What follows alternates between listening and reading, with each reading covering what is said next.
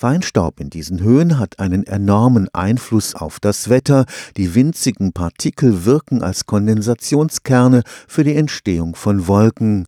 Die Ausdehnungen der vier Kilometer dicken Feinstaubschicht sind gewaltig. Die Staubschicht reicht manchmal sogar von Italien, teilweise bis Japan oder darüber hinaus. Die Breitenerstreckung praktisch von etwas nördlich vom Äquator bis mittlere Breiten. Der KIT-Meteorologe Dr. Michael Höpfner ist Teil eines internationalen Wissenschaftlerteams, das sich der Lösung dieses Rätsels verschrieben hat.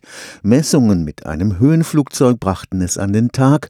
Der Staub besteht aus verfestigtem Ammoniumnitrat. Ammoniumnitrat ist ein Folgeaerosol von Ammoniakemissionen. Das heißt, man hat zuerst das Gas, was in die Atmosphäre emittiert wird, das Ammoniak und das kann dann Ammoniumnitrat oder Ammoniumsulfat bilden. Ammoniumnitrat oder Sulfat sind bekannt im bodennahen Bereich, weil sie wesentliche Anteile des Feinstaubs bilden, den wir alle kennen, Feinstaub in den Städten, aber auch Feinstaub vor allem da, wo man landwirtschaftliche Emissionen von Ammoniak hat. Man ist nie davon ausgegangen, dass sich diese Substanz in diesen großen Höhen überhaupt aufhalten kann. Wahrscheinlich ist es die aufsteigende Heißluft in Gewittersystemen des indischen Monsuns, die das Ammonium in diese Höhen bringt.